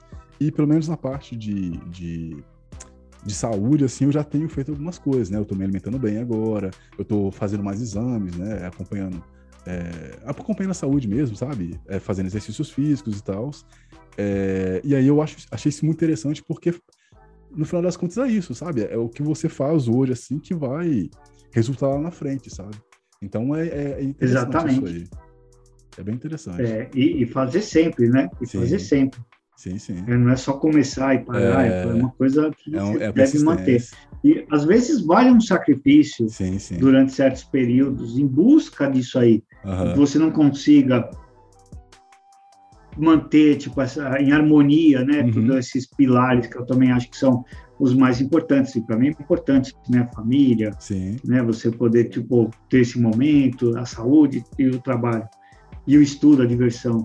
Uhum. Ah, então, às vezes você não consegue tudo isso rápido. Às vezes tem que fazer algum sacrifício. É... Mas se você olhar para frente, se o sacrifício for para alcançar isso, então tem uma boa justificativa. Boa. Então aí vale a pena você conseguir, tipo, eu vou ter que estudar mais, uhum. né? Então, pô, você vai ter que abrir mão de um churrasco no final é... de semana, vai ter que fazer menos tempo de, sei lá, de, de assistir filme para você poder estudar. Uhum. Faz parte. Depois que você terminou, logrou o sucesso do seu estudo, aí você vai ter mais tempo para isso. Então olha, olha mais para o futuro. Pois também é. um pouquinho, né? Vale a Exatamente. pena. Exatamente. Como é que você é, conheceu e entrou na parte de cibersegurança? Você chegou a falar atrás, né, que você estava trabalhando naquela empresa de, é, de, madrugada, que você teve a, oportunidade, né, de fazer cursos e tal, mas foi lá que você teve, você conheceu o universo da cibersegurança? Como é que foi, cara? Foi, foi, porque nessa época eu estava é, foi onde eu conheci o Mirk, alguns grupos. O Mirk é um IRC, um bate-papo, ainda existe, tá? Existe. E, e naquela época lá a gente tinha uh, os exines, né? não tinha muito site, muita coisa assim. O exine era um TXT que circulava com dicas de segurança tal, e, e como eu estava inserido em tecnologia lá na, na, área de computação, e entrava nesses bate-papos e tinha bastante coisa sobre modem, né, sobre uhum. melhorias para você fazer, tinha algumas coisas sobre hacking. E foi aí que eu me inseri no mundo do hacker, né, de, de hacking. Foi numa época em que eu, logo depois o Kevin Mitnick foi preso, então isso ficou ah, sim, muito sim. em alto, né? Ah, e foi bem nesse, nesse momento aí que eu acho que eu estava bem mais é, focado em aprender mesmo, e, e você aprendia meio que na raça, na né? marra, né? Tinha é. muito livro, não tinha muita coisa, e, era, eram os exines, era um trocando ideia com o outro, um passava para o outro, tinha alguns tutoriais, mas tinha pouca coisa. E aí você aprende a programar um pouco ali, você aprende alguma coisa aqui, foi assim. Então foi uma época, foi lá nos anos 2000, foi nos anos 2000. É. Essa época eu estava usando o Orkut. Só. Então, Acho que era o Orkut, né? Não sei se tinha Orkut. Acho que 2009, época, 2008. Não lembro é. se tinha Orkut. Acho que 2008. Época. Eu acho que é, foi é, bem quando, é. quando porque acho que o Kevin foi preso em 2000, 2001, né? E aí teve uma movimentação. Aí tinha o hacktivismo, né? A gente vê bastante hoje. Os anônimos são um tipo de hacktivismo. Uhum. Então a gente queria tipo, ah, libera, tipo o Kevin Mitnick, uhum. né? Ou faça tal coisa. Vamos lutar contra os governos, né? Vamos apoiar o Greenpeace. Então a gente tinha meio alguma coisa assim, sabe? Era uhum. era um grupo não eram os anônimos, né? Os anônimos vieram muito depois, com a ideia de, de anônimos, né? Até o uso da máscara lá, depois de muito tempo. Mas já existia isso, e foi aí. Foi aí que eu comecei, mas eu não trabalhava com isso. Eu vim trabalhar com, com, com segurança, é, poxa, bem depois, quando eu fui dar aula. Aí eu falei, pô, eu quero dar aula, vou me inserir no meio de segurança. Para esse council de ethical hacker, e de Caraca. forense. Então, eu dei o treinamento de ethical hacker e forense. Entendi, bacana. É, é, você, você, comentou aí sobre o Kevin Mitnick, você chegou a conhecer ele pessoalmente, né, cara? Como é que foi essa experiência, cara? Foi top, foi muito legal. Cara, gente boa demais. É. Gente boa, fera mesmo, tá? Tecnicamente, ele se mostrou conhecer muito mesmo, assim, do assunto. É, não à toa que o cara é o Kevin Mitnick, né? Mas, Mas até hoje ele, ele continua atual, assim? Sim, sim, ele, ele, deu, uma, ele deu uma palestra para gente, aí eu pensei que ele ia falar muito de coisa antiga, tal, da época lá dos anos 2000, 90. Uhum. Não, mas ele veio falar sobre os principais ataques em redes do Active Directory, em redes com cloud, tipo, voltadas a, a recursos na web. Então, realmente ele demonstrou bastante conhecimento atualizado e poderoso. Que viu? da hora. Caraca, que da hora. Da hora, cara, da hora. E, e, tipo assim, é, é, nesses, movimentos, nesses movimentos que você citou, né, da questão do Anonymous, é, tem também o Kevin Mitnick, tinha, tinha alguns que te inspiravam. Por exemplo, no meu caso, quando eu comecei a conhecer, foi começou a ter o Anonymous, depois tinha o Low Sec, uma coisa assim, que era um, uns, com, tipo um bigodinho assim. Acho que é Low Sec, eu não lembro o nome agora. Que eu achava da hora, assim, só que logicamente eu, eu tinha medo, né? Não, sei lá, os caras, eles.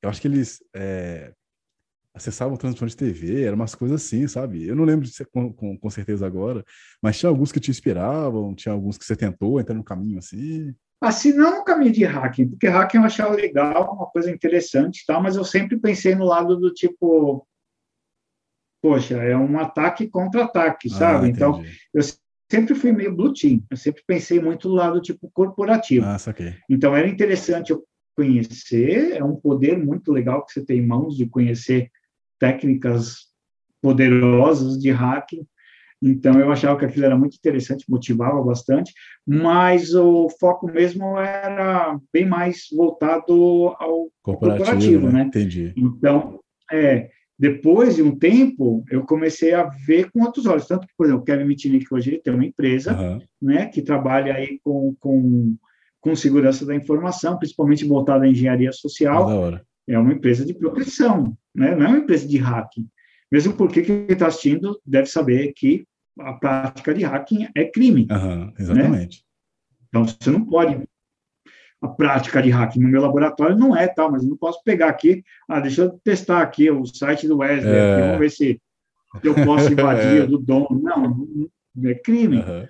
Né? Então, a gente não pode, não pode brincar com isso assim, aleatoriamente. Deve estudar, deve aprender, porque é importante você aprender essa, essas técnicas. Sim, sim. E aí eu olhei para muita gente, tá? Aqui no Brasil, por exemplo, o Yuri, que você, você já deve ter ouvido falar, Yuri Diógenes, já ouviu falar? Cara, não.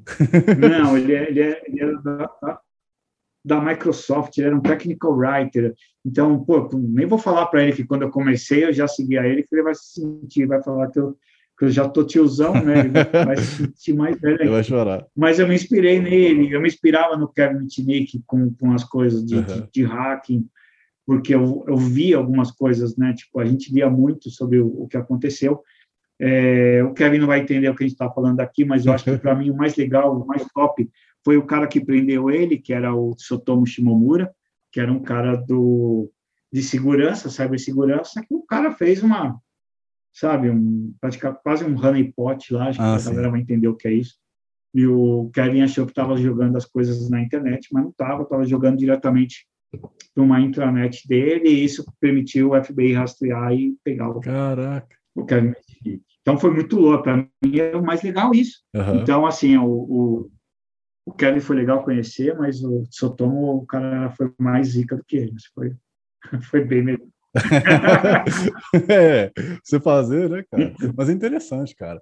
É, é, e, e, é bom é, é, ver essas pessoas que, por mais que começaram às vezes no caminho errado e tal, hoje já estão né, no caminho certo, digamos assim, e que estão ganhando dinheiro, cara. É, eu acho, né, e aí você é o, o, cara que vai falar com mais propriedade do que eu, que o, o universo aí de, de forense, de proteção, né, de pentester e tal, ele ainda está precisando de muita gente para começar, né? E para o cara hoje, eu acho que é muito mais fácil o acesso é, à informação, por exemplo. E, sabe, é mais fácil hoje você selecionar um caminho que vai te pagar muito mais e que você vai poder dormir, né, é, com consciência tranquila e tal, do que às vezes começar a invadir nos sites e tal. E aí depois, ainda mais com a LGPD agora, eu não sei se a LGPD nesse caso vai ajudar, eu acho que vai, né? Tipo, ah, sei lá, você tem o os logs do IP que tentou te acessar, é, que tentou, sei lá, acessar acesso, acesso, site. Você vai lá e mete o processo e eu acho que você consegue, sei lá, prender o cara. É, entendeu? Eu acho que hoje com a LGPD, tipo, as empresas que vão sofrer por conta de um ataque, elas vão ser muito mais é, eficientes na captura daquele que promoveu o ataque. Então, a chance agora né, vai, ser, vai ser muito maior.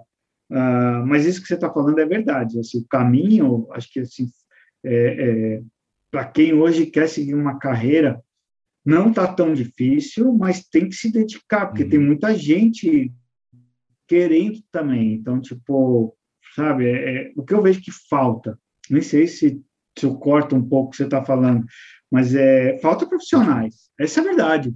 Sim. Falta profissionais Sim. especializados. Eu acho que é uma falha da RH, é uma falha das empresas como elas colocam aquilo que elas precisam, né? Porque às vezes tem, tem muito lixo então, eu já participei uhum. de muita, muita entrevista que eu olhava e falava, o cara está pedindo para que eu saiba Java. Aí eu perguntei para ele, por que Java? O que, que você tem de Java? Pesquisei sua empresa, vocês não trabalham com Java. Não tem nada. Por que, que você quer que eu saiba Java? Porque sim, não faz sentido. Então, isso aí às vezes atrapalha um pouco, deixa as pessoas preocupadas e, e não sabem nem o que estudar. Mas assim, foca numa carreira, foca num objetivo. É, eu acho que pô, forense é uma das que eu acho mais legal, eu não me inclinei por esse lado, só mesmo na época que eu dava treinamento, e, e é uma área que eu gosto muito, né, uhum. né, perícia computacional, ah, tem bastante espaço, tem bastante espaço na área de segurança, muito, muito espaço, cresce a cada dia, uhum. tem muita vaga aberta, uhum. É, e aí depende do cara que está aí do outro lado, aí se tiver com vontade mesmo de estudar, criar um plano, hum, né? Verdade. Cria um plano, cria um plano de carreira, cria um plano de estudo, sim, aprenda sim. uma segunda língua, né? O inglês é importantíssimo, necessário. É, faculdade vai precisar? Vai. Se você ainda está fazendo faculdade quer entrar logo no negócio, pô, corre enquanto você está fazendo a faculdade, tenta fazer uma certificação. Sim, sim. É mais caro? Só que é o seguinte, é um investimento em carreira, é um investimento no teu negócio, Sim. na tua marca, no teu nome. Ser um profissional de TI é empreender hoje. É verdade. Você tem que investir, você tem que estudar sempre. Que... É um empreendimento, nunca para, né? Nunca para. Verdade. E, e, e você está falando aí de segurança e tal, é, eu gostaria de lembrar para quem está assistindo a gente aí que nós temos é, diversos treinamentos né, sobre forense digital. Uh, a gente também tem sobre direito digital, tem perícias em áudio, enfim. Temos uma grade gigante de treinamentos para te ajudar a entrar nesse universo. É, inclusive, também trabalhamos com LGPD, estou sendo nosso concorrente, estou brincando. Os caras. mas, mas aí, é, depois de falar isso, de convidar você a assistir, a, você está assistindo ou ouvindo, é, acessar o nosso site, né, academiadigital.com.br barra treinamentos. É, eu queria saber como é que foi a experiência de escrever o livro aí sobre é, a LGPD, né, cara? Como é que foi essa experiência? É, da onde você tirou inspiração? Como ele é aplicado? Pô, legal, legal, muito bom. Ah, então, a, a Lei Geral de Proteção, eu, a primeira coisa que quando fala é lei, é uma coisa assim mais de departamento legal, né, os advogados que vão saber, só que ela está muito relacionada à, à, tecnologia, porque os, uhum. é uma lei que trata sobre dados pessoais e dados, dados pessoais sensíveis, né, os dados mais sensíveis nossos. Então, a gente trata esses dados, a gente armazena esses dados no meio computacional, praticamente, né? A LGPD, ela vale para qualquer coisa. Uhum. Você vai no shopping lá, tá? escreve seu nome para o sorteio do dia das crianças, aquele nome, telefone que está aqui, é dado pessoal que não pode ser coletado daquela forma, você tem que tomar cuidado. É, a LGPD está lá de olho nisso aí. Mas a maioria, 99%, vai usar isso aí depois no computador para te mandar um spam, né? É. Ou vai armazenar backup, vai fazer alguma coisa. Então eu falei assim, pô, eu vou tentar traduzir a lei, aquilo que a lei pede para o mundo de tecnologia. O que, que eu preciso fazer na minha empresa com tecnologia para ficar de acordo com o que a lei está pedindo. Que uhum. não é nada complicado, tá? É uma lei super simples, super curta, e a gente precisa fazer apenas a lição de casa, de proteção do sistema do modo mais comum, sabe? É, é, ter um sistema onde armazeno dados que eu tenho criptografia, a gente fala criptografia em trânsito, quando ela está trafegando, ou criptografia né, é do REST que a gente fala, né, que ela está em descanso para manter os dados seguros. Eu falo sobre esse tema. Então, a minha inspiração foi criar um documento simples, objetivo, para que todo mundo possa, preciso me adequar, deixa eu ler aqui, vai ser rápido e claro, sabe? Não, não falo sobre, ah, a lei nasceu por causa da lei tal, de 1900 e tal. Não, cara, a lei é essa, esse aqui é o artigo 1, fala disso, você tem que fazer isso, isso, isso, isso. Foi essa a minha ideia. Entendi. Eu sempre gostei de objetividade, porque não tem tempo. Bacana. É, é, inclusive, é, para você que não vai aplicar, mas que precisa de uma empresa, é a STW Brasil. Os caras cara marqueteiros, né? É Bom, é, cara, eu comentei lá no começo, né, que você, que você é, um, é um dos caras que é o primeiro cara, na verdade, que eu conheço que tem aí no site da Microsoft lá o seu nome, sua biografia. É, se eu não me engano, tem suas certificações, se eu não me engano. Tem também. Cara, tem um monte de coisa lá. Como é que, como é que foi essa experiência de, de, de estar no site da Microsoft? O que isso significa para o mercado? Como a pessoa que está assistindo a gente, por exemplo, ela pode conseguir ter esse nível de, sei lá, de reconhecimento, sabe? Conta tudo para a gente aí, por favor. Ah, legal. Não, muito bom. É, isso aí já faz um tempo tempão que aconteceu. O, meu nome está lá uhum. e aquilo está lá porque é um perfil do MVP. O MVP está até aqui, é. tem até um. Nunca sei apontar direito como está a câmera aqui, mas está ali. um dos, dos certificados que, que eu recebi. O MVP é um título, não é uma certificação. Ah, entendi. É, é um trabalho como o teu trabalho que você está fazendo, está levando informação, ah, que você está ajudando pessoas, que você está. Então a Microsoft olha e fala, cara, você é um profissional muito valioso para o mercado. Ah, que legal. A Microsoft gosta de você, parabéns. Ah, entendi. Toma aí um presentão que é um título, um certificado, né? E, e, muito mais do que isso, é a oportunidade de você estar próximo da Microsoft. Interessante. Isso é muito legal. Então, assim, agora, por conta disso tudo que está acontecendo no mundo, não está rolando, mas uma vez ao ano, né, enquanto você, enquanto você é MVP, isso é algo que todo ano se renova. Uhum. É, você pode ir e é, ter a oportunidade de conhecer a Microsoft. Então, eu fui já algumas vezes para a sede da Microsoft, lá em Redmond, perto de Seattle, e participar de eventos. Você conhece é, os profissionais, então, ah, pô, eu conheci dezenas de pessoas aí do mundo Microsoft que, que são top aí no, uhum. no mercado lá, então tive a oportunidade de, de ajudar, por exemplo, a, a, encontrar bugs, por exemplo, num sistema operacional e você conhecer o cara de desenvolvimento que corrigiu. Interessante. Isso aí lá. Então, tipo, é os desenvolvedores do Windows, você vê lá. Só não viu o Bill Gates, mas, né? Já viu o Balmer, por exemplo, né? O, o Satya. É, então, assim, você não troca ideia com esses caras que a gente troca assim, uhum. mas você acaba tendo, vendo uma palestra, vendo os caras ao vivo, então isso aí é muito legal. Então, a experiência é, é, é incrível.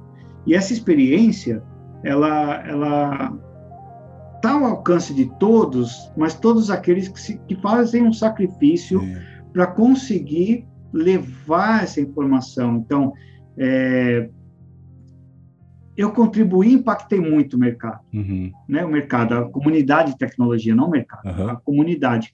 Então, eu ajudei muita gente a começar na carreira. Eu escrevi livros, todos esses livros aqui embaixo foi eu que escrevi. Caraca. Né? Ah, esse aqui é o da LGPD, mas todos esses aqui foi eu que escrevi. É, eu tinha visto. Então, são livros de certificação, são livros do Windows, são materiais que ajudam as pessoas né, a, a, a, a se impacta as pessoas no, no âmbito pessoal, profissional, sim, sim. na sua carreira.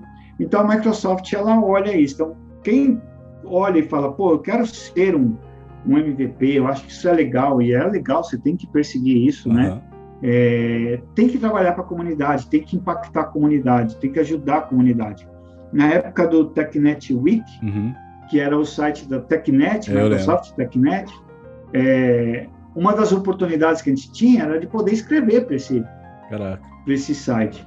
Eu falei, porra, eu vou poder escrever no site da Microsoft, é, vai estar meu nome lá, Microsoft Daniel, eu vou escrever todo dia um artigo, eu escrevia demais. Então, eu tive lá um, um dos tops que contribuíram, né? Porque para mim aquilo era importante. Sim, sim. Né? Foi uma oportunidade que me foi dada e que eu agarrei. Que eu agarrei.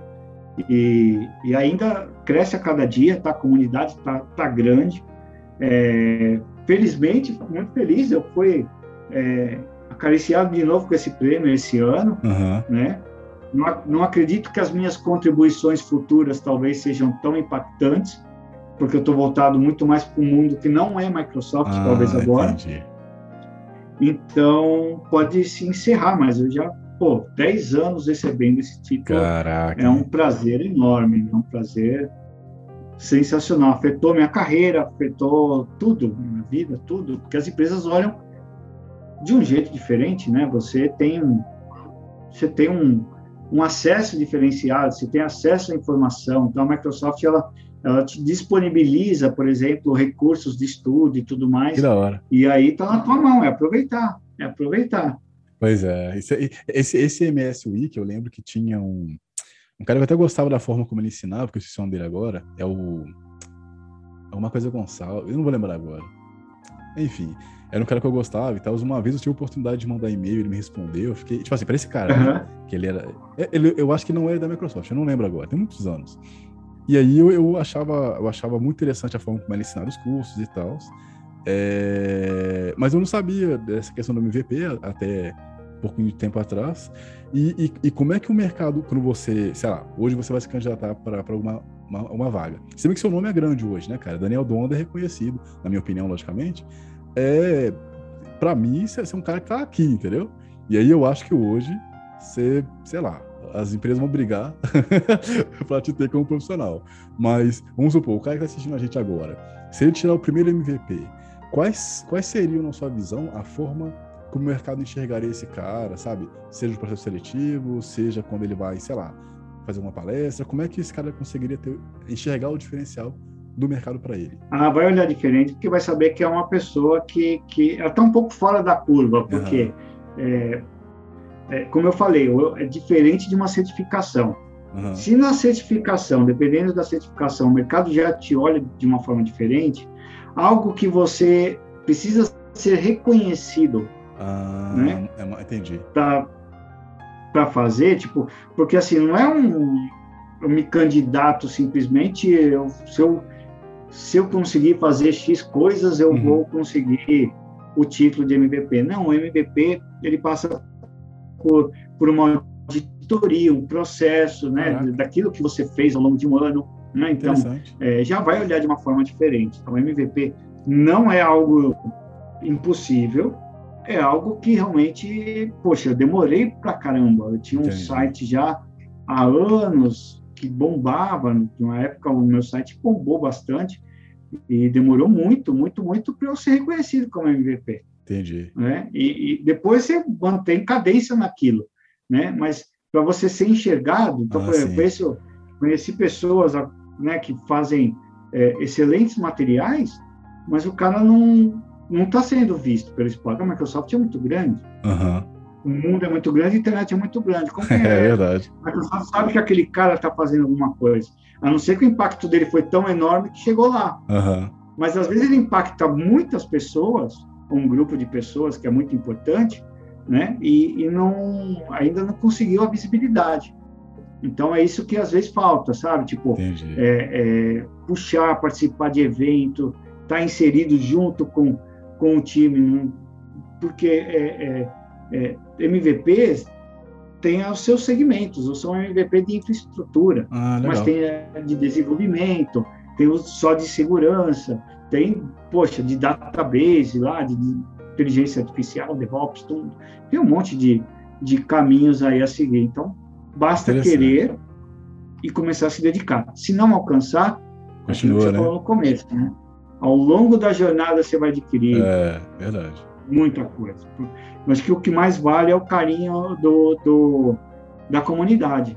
Uhum. Né? É o carinho da comunidade. Você é, ser, ser, reconhecido pela comunidade, o pessoal esperar que você faça alguma coisa, uhum. alguém te agradecer que ele conseguiu um trampo, alguma coisa, ou melhorou a vida porque você fez alguma coisa. Sim, isso sim. é mais gratificante do que qualquer outro título. Sim? Para mim, é, é mais Isso isso, isso eu acho que você deve receber, inclusive, do seu próprio, do seu próprio trabalho, tirando a Microsoft, né? Por exemplo, como eu estava falando do seu canal, por exemplo, que é, eu elogiei e tal, né?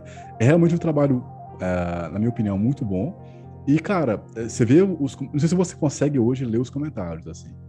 Mas você vê o comentário da galera, cara, é, é muita gente, sabe, falando bem. E tem que falar bem mesmo, porque é, é um material muito bom, assim, saca? E, e eu já tive essa experiência de, de nos meus humildes vídeos. Tô falando com o youtuber grande aqui, então nos meus humildes vídeos aqui, de ver as pessoas agradecendo, cara, e, e é algo é algo que, sabe, é, aquece o coração, digamos assim, sabe? É uma coisa muito boa, sabe? Você vê que, que no mundo tão caótico assim, na verdade, na verdade ele não é caótico, né? A gente que traz a, o caótico para ele.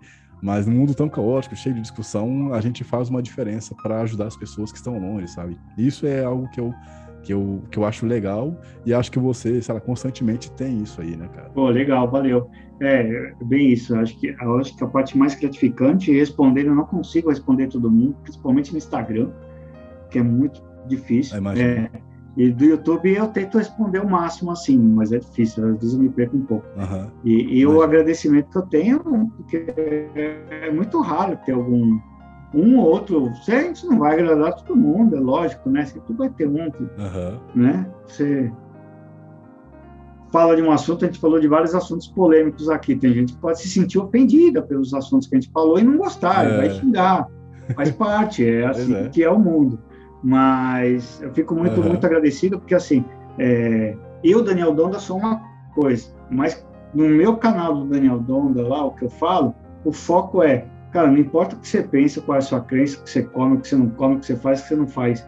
O foco é a gente estudar, entender uma tecnologia e, cara, eu tô lá para te ajudar. Se você não quer que eu te ajude porque, é. sei lá, porque eu gosto de surfar e você gosta de skate, eu não posso fazer nada.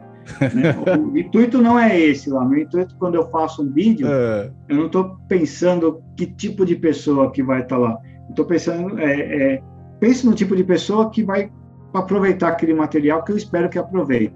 Que tenha pelo menos um pouquinho, alguma coisa tire de proveito daquilo. É só isso que eu penso. Então, é, não ligo para quem é, quem não é, o que faz, o que não faz. A gente tem que pensar como comunidade, assim, de tecnologia. Sim. Gostamos do mesmo assunto, tratamos sim, sim. do mesmo assunto, aqui não tem briga, aqui é para a gente aprender. Ah, vamos falar de surf, longboard ou pranchinha, aí vamos quebrar o pau, né? Vamos falar de, de, de, música, de qualquer outra coisa, de um outro, num outro tipo de canal, é outra treta, vai para o Twitter tretar. Aqui é outra coisa. E, e, mas assim, o que eu vejo é, é, é muito carinho mesmo, assim, eu tenho um, um puta carinho. A última prova que eu fiz, é, fiz um agradecimento lá no canal, porque, cara, eu pensei mesmo assim, sabe? No final da prova, eu achei que não tinha passado. E aí você pensa, pô, a família, todo mundo esperando que você passe, e por incrível que pareça, né? É. Eu falei assim, pô, tem meus inscritos lá, cara, tem um canal, eu queria muito fazer um vídeo, né, para compartilhar com eles a felicidade de passar, e eu achei que eu não tinha passado na prova, que você não vê o resultado na hora. Aí fiquei mó triste. E eu, uhum. eu falei para eles lá, para todo mundo, que, cara, eu vejo, eu vejo diferente lá a galera que tá inscrita. Sim, você, você, cria, você, você cria a sua própria comunidade, no caso, né? É, pô, é muito louco isso, muito louco. Eles são animais. E isso, isso é que eu acho legal, assim, no, no mundo, no mundo assim, né, de, de quem quer aprender. Porque, por exemplo, é, é, igual eu falei, eu não sou muito fã de rede social. Eu sempre gostei de ficar seguindo pessoas que ensinavam, porque eu também gosto de ensinar, apesar que, né, eu tenho que aprender melhor e tal. E, cara, na hora que a pessoa está ensinando, o que o cara vai às vezes reclamar, quer dizer, quando o cara.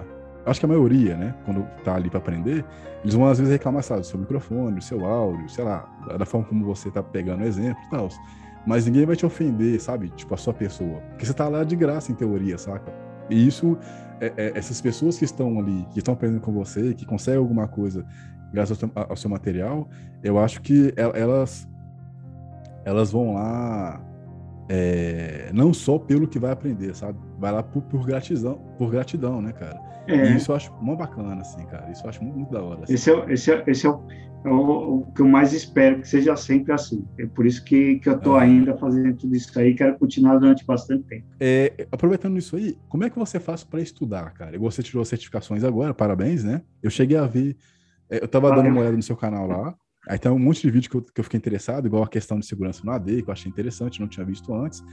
É... Eu, eu, ainda não vi o vídeo que você passou na certificação, ou nas certificações, né? Porque você tira. Você tem um monte de certificações aí também. Mas como é que, como é, que é o seu método de estudo para você ter o êxito, êxito nas coisas que você, sabe, se lança? É, o, o meu. Pô, eu acabei criando ao longo do tempo alguns métodos de estudo. Para essa última prova é uma coisa separada, porque ela é fora do comum. Uhum. Então eu tive que reaprender a estudar, né? Então a primeira coisa que eu faço eu tenho uma visão superficial de tudo, passo por tudo, porque as pessoas falam, pô, eu quero estudar isso, mas não sei nada. Então uhum. não pode ter isso, não sei nada. Você sempre sabe alguma coisa. É uma ilusão falar que não sabe nada, sabe sim. E, e, e para saber também tudo que tem, dá uma, uma revisada em tudo. Então, aquela folheada geral no livro, né, para ver tudo aquilo que vai cair, e uma coisa que eu faço, eu não perco, tento não perder tempo com aquilo que eu já sei. Uhum. Então, se eu já sei, é, eu tento não gastar muita energia. E também uhum. tento não gastar muita energia com aquilo que eu gosto tanto ah, dentro dos assuntos. Vou dar um exemplo. Dentro dessa última prova, caiu, é, tinha lá um tema, criptografia. Adoro. Uhum. Adoro criptografia. Adoro forense. Beleza. Sem nada sobre o, o, ciclo de vida de desenvolvimento de software seguro. Ia cair isso. Então, pô, eu não gastei muito tempo com criptografia, Entendi. nem muito tempo com forense. Com... Por quê? Porque eu preciso me dedicar àquilo que eu não sei que eu não isso. gosto, talvez. E eu uhum. não gosto mesmo. Eu falei, pô, eu vou estudar isso máximo, porque é isso que vai cair na prova e que na hora eu vou falar, puta, devia uhum. ter estudado isso, porque a gente tem a tendência de estudar só o que a gente gosta. É Mas uma certificação, ela tem tudo ali, né? Igual faculdade, você vai estudar um monte de coisa que você não gosta e nunca nem vai ver é. depois. Então, um dos, dos métodos que eu tenho é esse, né? Não perder muito tempo com aquilo que você já sabe, focar naquilo que você não gosta. Quem sabe você até descobre que você acaba gostando depois. Verdade, verdade. Né? É, e, e tudo aquilo que é mais difícil é porque talvez eu não tenha aprendido ainda. É, né? verdade. E também não posso subestimar tudo aquilo que eu acho que é fácil, porque quem vê de longe acha que é fácil. É. Então é bom sempre dar uma estudadinha, se aprofundar. Ah, quanto mais a gente estuda, mais a gente sabe que a gente não sabe nada. Sim. Somos eternos aprendizes. Eu estou aprendendo até hoje, né? E por mais que eu estude alguma coisa, sempre tem alguma coisa nova que eu falo, não pode ser. Há 25 anos mexendo com isso aqui, como que pode ser? Eu nunca tinha visto isso antes na minha vida. Tem. Uhum. Né? Uhum. A gente vai se deparar com isso. Então, método de estudar é dedicar algumas horas, desde que você veja que você está produtivo, você está firme e forte ainda, três horas de estudo, beleza. Agora, você está lendo um negócio, mas está pensando já na série, uhum. em alguma coisa, cara, esquece, para de estudar, que não vale a pena você gastar seu tempo, vale a pena. Às vezes você estuda pouco e aprende. Isso. Né? Então, isso é importante. É, o que vale é aprender, estudar é diferente de aprender. Então, estude uhum. para aprender. Estudar por estudar, é. na hora H você vai lembrar, talvez, depende da pessoa e cada um tem o seu método, tá? Esse sim, é o sim. meu, talvez não sirva para muita gente aí, mas talvez tenha alguma outra dica que talvez vale a pena. Se alimentar bem, estudar, é para estudar, treinar para estudar, fazer exercício físico, isso aí fez uma diferença no final. Sim. Eu tinha parado, minha esposa cobrou, falou, não, vai lá, você tem que voltar a fazer, uhum. nem que faça uma caminhada de meia hora, porque, tipo, não vai rolar, né? Sim, não está nem na reta final, isso fez a diferença. Sim, sim. Tá? Então, é importante estar mente saudável, né? O corpo saudável, tudo para poder seguir. Esse é o meu método. Oh, perfeito. É, é, você fez uma observação excelente que o, o próprio Renato Cariani, quando tinha comentado aquela questão do, da, do tripé, eu esqueci qual, qual nome que eu usei. é, pilares, isso, né? dos pilares. Que ele fala assim, quando você é, se alimenta é, de forma adequada, né?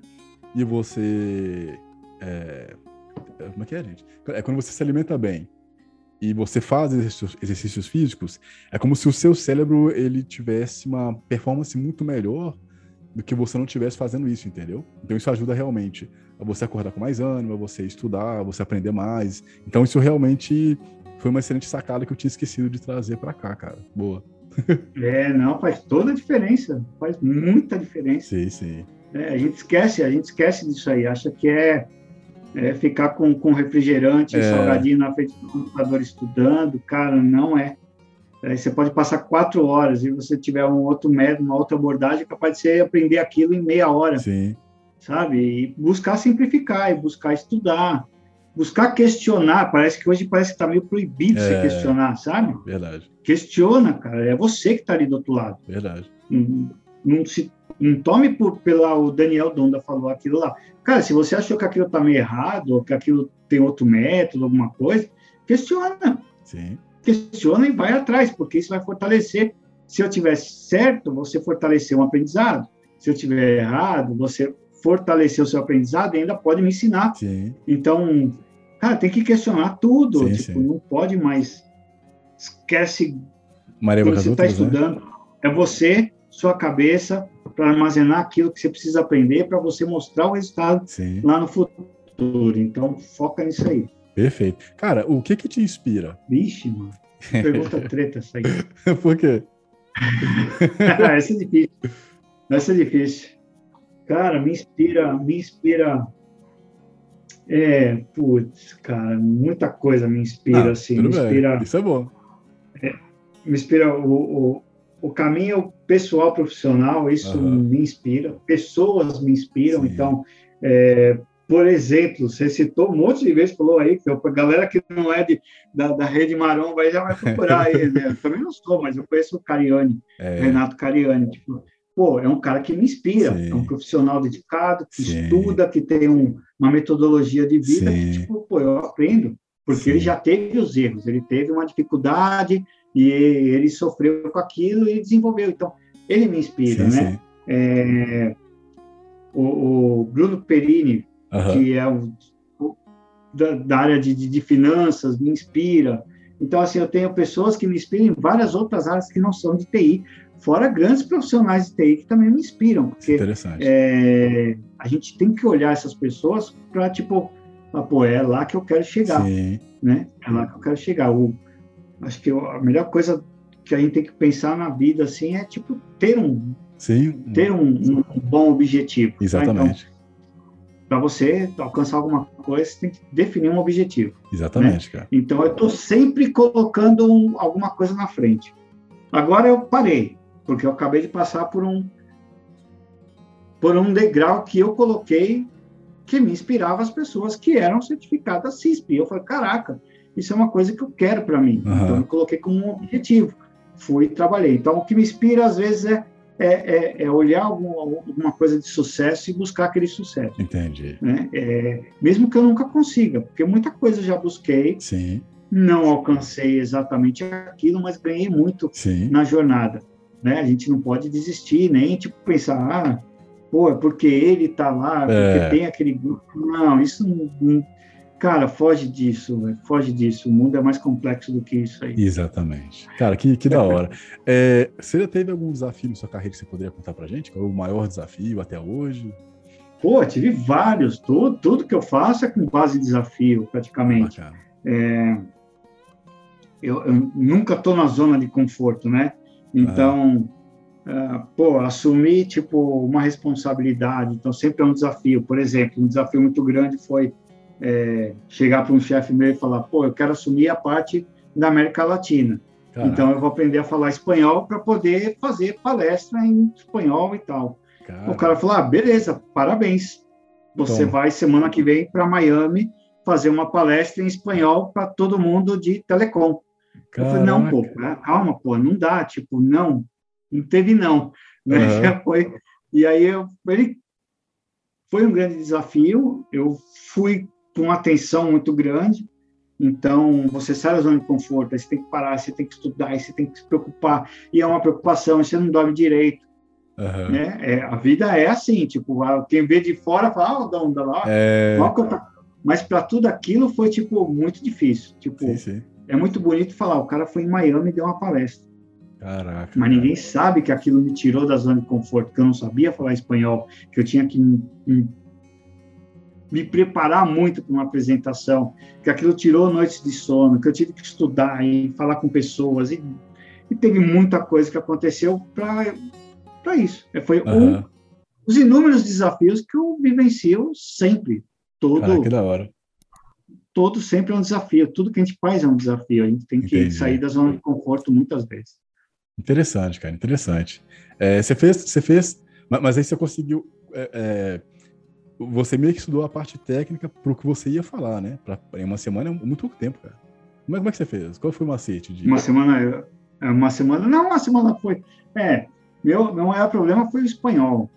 É, fiquei meio preocupado de falar, de fazer uma apresentação, porque eu tinha que criar a apresentação, para falar sobre o tema e ainda falar em espanhol. E a parte técnica não é tão difícil, que nós que é do meio técnico, uhum. cara, você vai subir um lápis, você vai fazer uma coisa, você estuda, pega um trecho aqui, uhum. junta, né, faz aqui, pega aquele Lego lá e monta a sua uhum. estrutura técnica.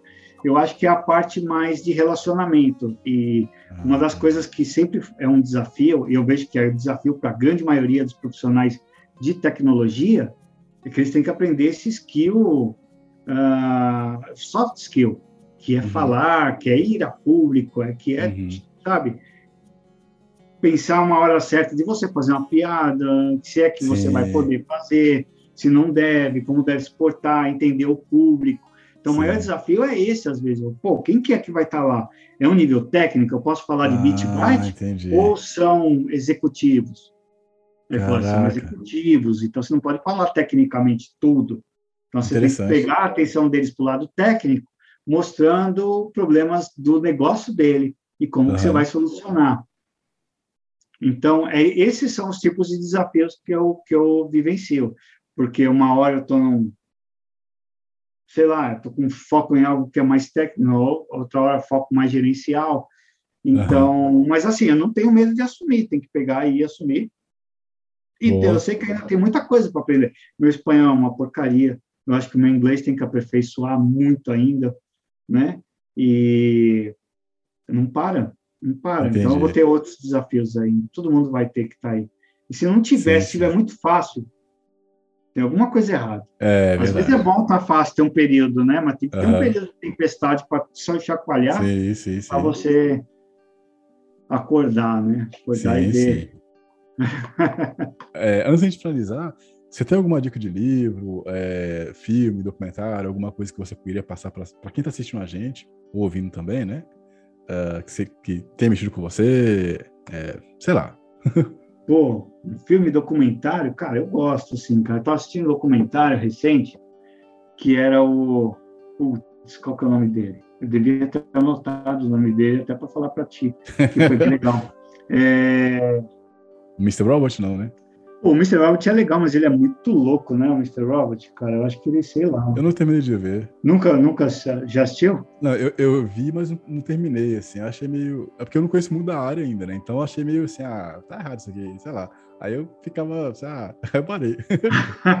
não, ele é, sei lá, ele é meio. Ele é meio estranho. Mas eu gosto. É. Ó, é o Arsenal. Esse aqui é, é sensacional, cara não sei, o Arsenal dos oh, Espiões. Bacana. Quem ainda não assistiu, oh. é uma, uma, série documental que, que fala de, de realmente de espionagem, só que ele entra muito no nosso mundo, sabe? De criptografia, oh, de, de, de, investigação, e isso dá um pouco daquilo que realmente é real, e que a gente às vezes não se preocupa, a gente acha que é de filme, mas tudo isso é real, isso uhum. acontece, está acontecendo hoje, em qualquer lugar, uhum. né? Principalmente no, é, Rússia, Estados Unidos, China, é onde tem a treta maior, né? Mas todos os países do mundo têm o seu arsenal aí de é, junto com os espiões. Isso aí acontece bastante. A gente pensa que não, que é só brincadeirinha, mas não é. Então, aí, acho que a dica é essa. A dica de livro, eu recomendo o meu livro, da LGPD. Boa. Boa, garoto. e, e é esse filme, assiste um, para descontrair, vai, porque a gente foca muito às vezes em TI, vai assistir algum filme legal. Sei lá, faz tempo que eu não assisto um filme bom. Então, tem um que eu gosto de ver, eu já vi umas, sei lá, cinco, seis vezes, é, que chama Inimigo do Estado, com Will Smith. Ele é velho. Pô, esse filme é bom. Ele é velho, mas, tipo assim, ele eu acho que quando. Não, é, é porque eu, o que eu acho interessante nele é que ele é meio que essa pegada de que mostrava como a tecnologia na época era avançada, baseado no filme, né? Mas muitas das coisas que estão acontecendo ali, cara, hoje já meio que acontece, entendeu? Você fica, pô, cara, sacou? Então, isso, esse filme eu acho que ele, ele traduz para um público que às vezes não conhece TI, traduz o quanto que nós hoje, sabe, podemos ser espionados, sabe? O quanto que o mundo evoluiu, assim, sacou? Então é um filme que eu gosto bastante, sim, recomendo bastante, assim. Sim, é legal, é legal, uma boa. Sim, sim. É uma boa dica, é uma boa dica, é uma boa dica. É, é, eu não sei onde que acha, mas quem ficou curioso aí com a história do Kevin Mitnick que eu contei, ah, o filme se chama Take Down, conta a história. Ah, bacana. É, que o Kevin Mitnick não gosta muito dessa história, pelo que eu entendi, porque mostra o lado do. Ele lá não é o mocinho, né? Ah, o mocinho entendi. é o cara que pega. Mas é, é muito bom, tá? É entendi. É Take Down. Eu vou ver, vou ver se eu assisto depois. Tem aquele do, da Wikileaks? Com a Assange também? Oi? Tem aquele do Wikileaks também, com a Assange? Tem, tem. É um assunto treta. Isso aí é um é, assunto treta. É. Eu não sei se o cara. O cara é bonzinho, o cara. Para os inscritos, é. aí, deixa aí nos comentários o que, vocês acham aí do Wikileaks aí. O cara é mocinho ou é bandido? É verdade. É. Eu, eu parei de acompanhar há muito tempo como é que tá, como é que tá rolando, né? Parece que tá em outro país e tal. Tinha também aquele Edward Snowden também, que tem o filme, tem a série e tal.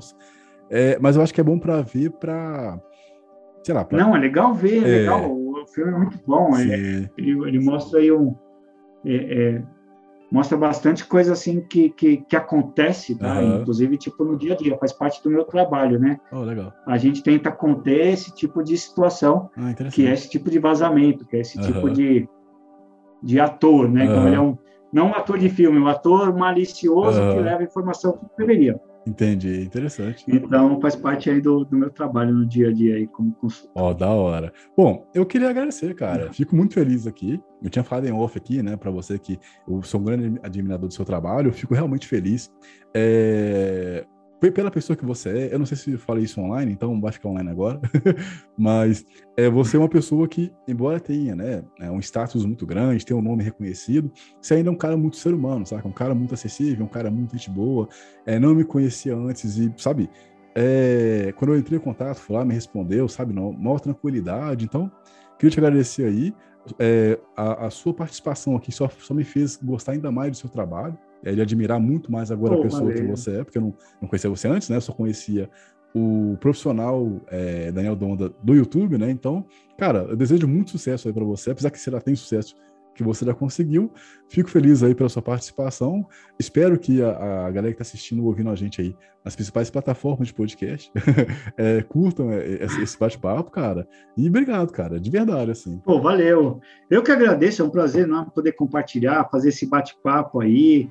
É, eu acho que, que é importante a gente fazer isso, aquilo que eu falei, né? Tipo, a gente está no mesmo caminho, é. a gente está junto, é o mesmo trabalho, não tem diferença, tá? Então eu fico agradecido Obrigado. com todos os elogios que você que você citou, eu acho, não me vejo assim, eu fico muito feliz mesmo. Uhum. E é isso aí, conta comigo. Ah, obrigado. Todo mundo que está aí sabe que, que a ideia, a ideia é essa, eu sou assim. Quem me conhece já sabe que eu sou assim. Uhum. Então, é isso aí, valeu. Só tenho a agradecer mesmo, foi muito bom. Perfeito, e para você que está assistindo aí, ouvindo a gente até aqui, muito obrigado. Não se esqueçam aí de compartilhar, deixar seu like, de pontuar né, nas plataformas que você está ouvindo. E também aí é, de escrever o que você achou, de escrever aí alguma outra dica de sugestão de livro, de filme, de, sei lá, de forma de estudar. E obrigado pela sua participação é, até aqui, né? Porque então, são quase duas horas de, de bate-papo. Faltou só aquela cerveja que você toma todo dia, que eu fico ali babando, é, é, lambendo a beça, né? Como se fala. Então, muito obrigado por ter acompanhado até aqui. Grande abraço e valeu. Valeu, um abraço. Tchau, tchau. Conheça os conteúdos disponíveis no canal da Academia de Forense Digital. Temos conteúdo sobre privacidade, webinars, entrevistas completas com dose de inspiração, superação e muito aprendizado. E se você tem interesse em se tornar um perito de forense digital, então lhe convido para conhecer os treinamentos disponíveis no site da Academia de Forense Digital. Lá você vai encontrar treinamentos sobre forense memória, fundamentos de forense digital, computação forense, forense em dispositivos móveis e muitos outros. Acesse academiadeforencedigital.com.br e escolha o treinamento ideal para você investir em sua carreira.